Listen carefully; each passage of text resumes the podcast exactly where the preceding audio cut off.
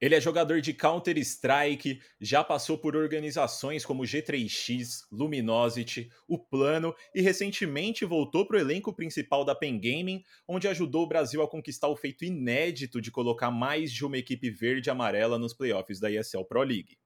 Eu tô falando do Nex e a gente vai conversar um pouco sobre esse novo momento junto da Pen Gaming logo depois da vinheta.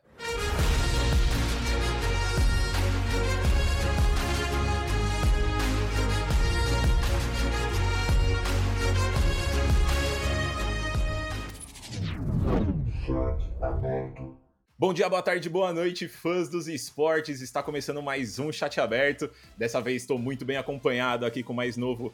Mais novo não, né? Mas antigo, novo, integrante da Pen Game aí, aí, Nex. Como é que você tá, meu querido? E aí, e aí, tudo certo, Lucas? Tudo certo? Todo mundo tá ouvindo aí? Tô de volta. Tranquilo, tá de volta, tá de volta. É, é, novo jogador ou é velho? Como é, que, como é que a gente faz isso aí? É um velho jogador atualizado e com coisas novas. Pô, perfeito, perfeito. Então vamos falar um pouco desse retorno aí e da própria ESL Pro League, obviamente. É, queria começar falando é, sobre o ano passado, que eu tive a oportunidade de conversar com o Biguzeira antes da CCXP, né, onde eles foram campeões lá. E eu cheguei a perguntar sobre você para ele, é, se depois da sua saída do plano ali você voltaria para o elenco principal. E ele comentou comigo que naquele momento você estava no banco ainda e que não existiam planos para isso. É, eu queria saber como é que como é que rolou essa reaproximação entre você, a PEN e o próprio elenco de CS? Você sempre esteve ali no, nos bastidores, como é que foi isso? Cara, é, eu fui meio que pego de surpresa. Eu tava. Eu tava jogando bastante CS porque eu acho que para a partir do momento que você está no banco, você tem que estar tá sempre pronto para oportunidades que aparecem e tal. Não talvez apenas para voltar pro, pro time ativo, mas talvez para outras propostas, enfim. Então eu estava sempre tentando me manter pronto para qualquer coisa que aparecesse e apareceu a oportunidade de voltar. Uh, no momento que o PK estava com, com burnout, enfim, é, não sei as razões, mas ele acabou indo pro banco de, pra, pro banco de reservas.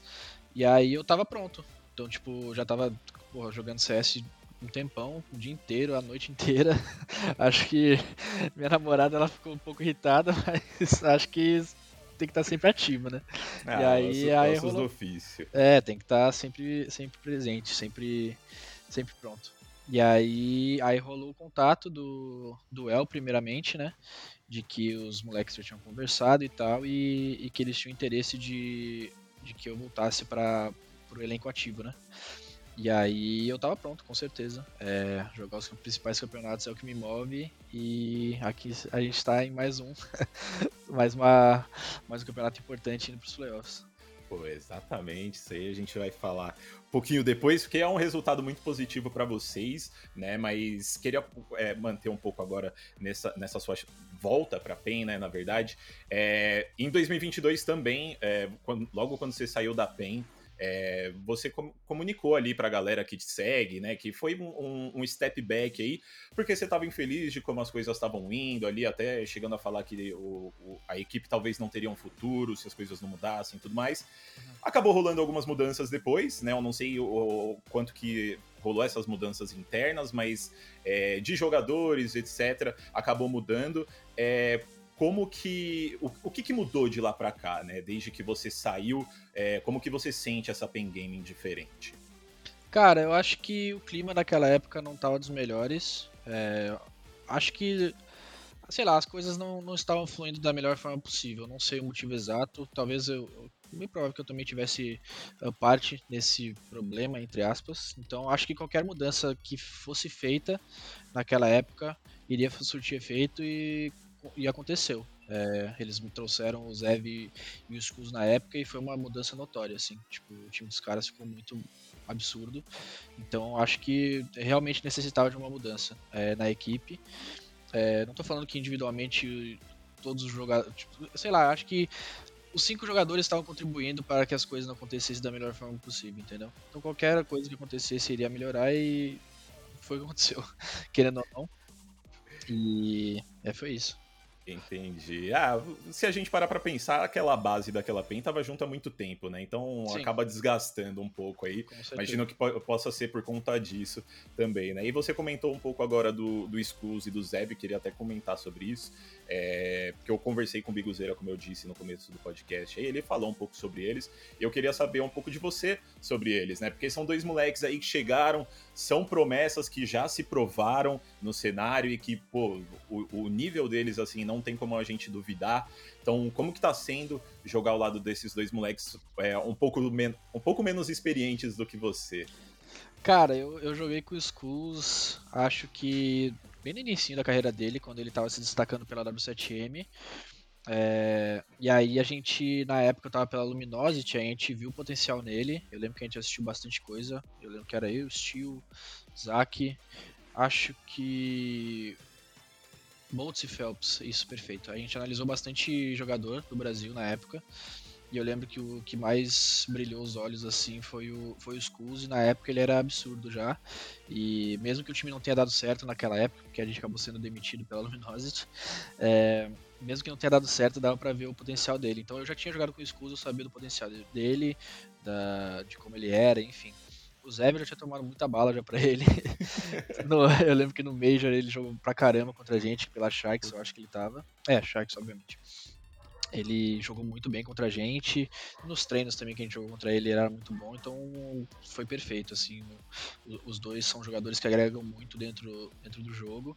É, são jogadores tipo, absurdos. Eles têm muita vontade. E que mais?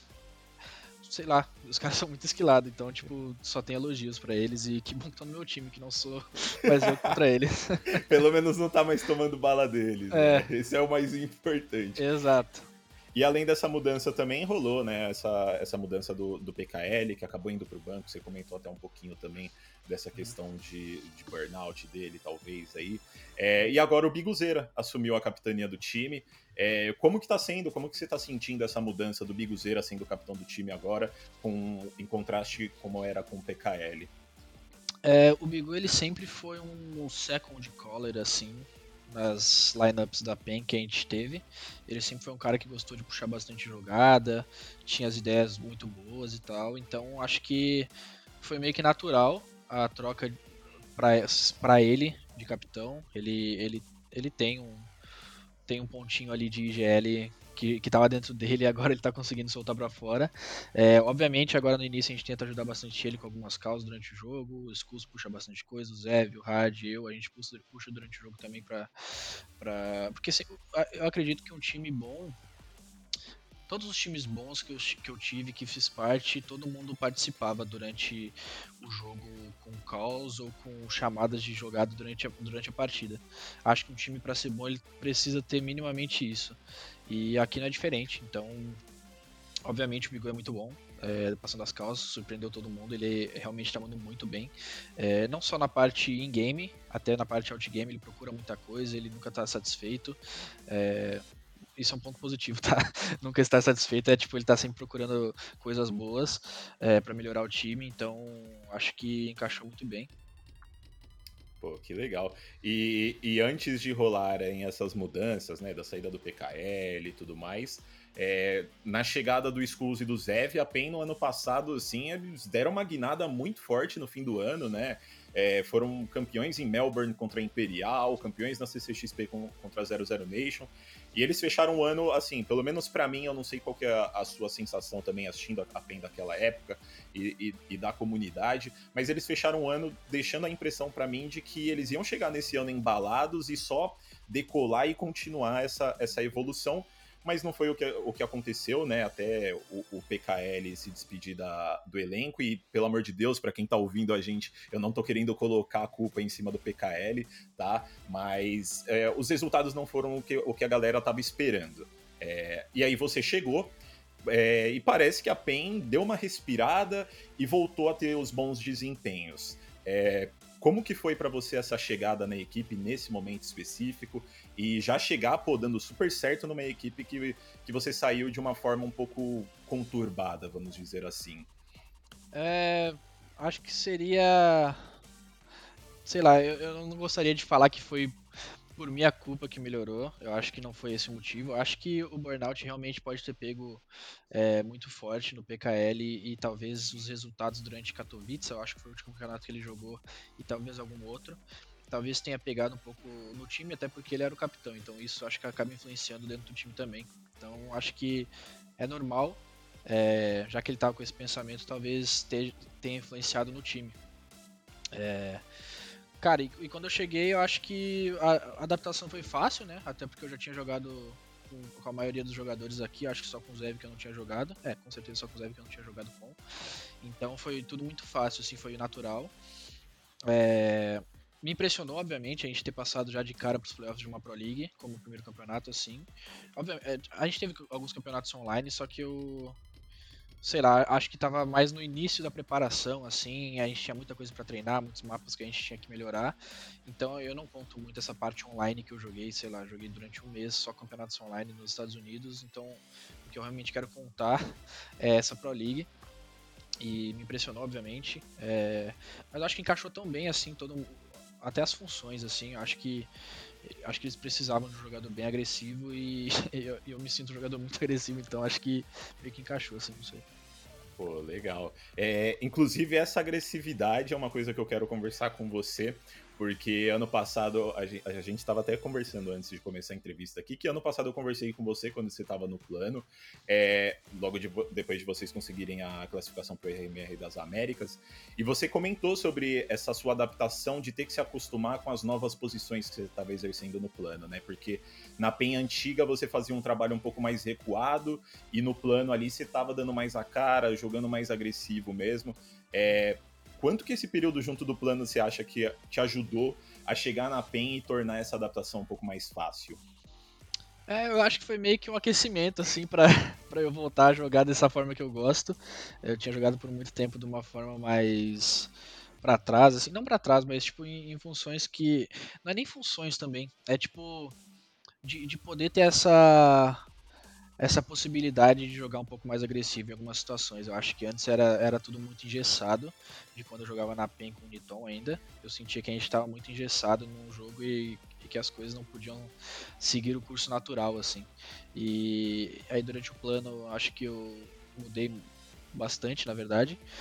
E, e agora eu acho que tô meio que liberado. Não liberado, né? Mas tipo, eu posso dar umas cachorradas e tal, que é o que eu gosto. E e passar na frente para todo mundo pro bonde vir atrás também e, e, e, abrir os bombs, enfim. Pô, legal. É, é, é, uma coisa boa, né? Porque aí já é uma coisa que você aí é, se fica mais confortável, né, pra, pra equipe aí, realmente torna essa adaptação um pouco mais fácil. É, e agora vocês conseguiram a, a classificação para os playoffs da Pro League, ajudaram o Brasil em algo inédito, que foi o que eu falei logo no começo do, do podcast, né? É, queria saber de você como que você sente essa Pen Gaming indo para esses playoffs. Você sente que vocês estão preparados? Você sente que vocês precisam de um pouco mais de tempo? É, o que, que a gente pode esperar dessa Pen Gaming? Cara, eu, eu sinto um time muito mais preparado do que quando começou a Pro League, assim. É, tinha muitos mapas ainda que a gente não tinha tanto, tanto conforto é, para jogar nos campeonatos. E aí, durante esse bootcamp que a gente está fazendo agora na Sérvia, a gente está pegando a confiança desses mapas. Então, provavelmente quando rolar. É porque só vai ser MD3 agora, então esse, ter, ter, esses mapas prontos e com confiança para jogar vai ser meio que o diferencial, assim. É, cara, eu sinto que a gente está pronto, real. Eu acho que a gente tem mais, sei lá, dois, três dias de bootcamp e vai ser só para dar aquele.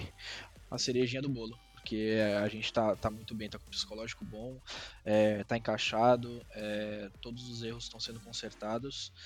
E acho que a gente tá precisando só jogar campeonato de Tier 1 para realmente aparecer no, nesse top 10, top 15. Pô, perfeito. É, pra galera que tá escutando a gente aqui, o chat aberto dessa semana foi um pouco mais, mais corrido, né? O, o NEC está lá na Sérvia treinando para Pro League, então já, lá já é bem tarde também, né? Então o cara também tem que descansar, o cara também é filho de Deus. Então, pô, querido, eu queria agradecer muito a sua presença e como, como sempre faço, queria deixar o espaço aberto aqui no fim do podcast para você mandar um recado para a torcida da PEN e para os seus fãs, obviamente. Então, fica à vontade. Cara, muito obrigado aí, sempre bom conversar contigo. É, sei lá, eu gosto muito de falar sobre. de dar uma atualizada pro povo sobre, sobre o time e tal, então esse aqui é mais um espaço bom pra gente falar sobre isso. E agradecer todo mundo que torce pela gente. É, tem também as pessoas que torcem desde o início, que não são modinha, que são tradição, então muito obrigado para esses também. E pra quem tá chegando de novo também. Muito obrigado e bora pra, bora pra cima que vai ter campeonato. É isso, meu querido. Muita boa sorte para vocês lá na Pro League. Pra galera que quer, quiser acompanhar o Nex nas redes sociais aí, só procurar lá Nex CS no final, pra, lá no, no Twitter e acredito que no Instagram também, né, Nex? Também, também. Nex CS. Perfeito. E para a galera que está ouvindo a gente, também não se esqueçam de acompanhar as nossas redes sociais, arroba lá no Twitter e arroba ESPN Brasil no Instagram, além de, claro, acessar o nosso site espn.com.br barra. É isso aí, galera. Espero que vocês tenham gostado do papo dessa semana e a gente vai ficando por aqui e até semana que vem. Tchau, tchau.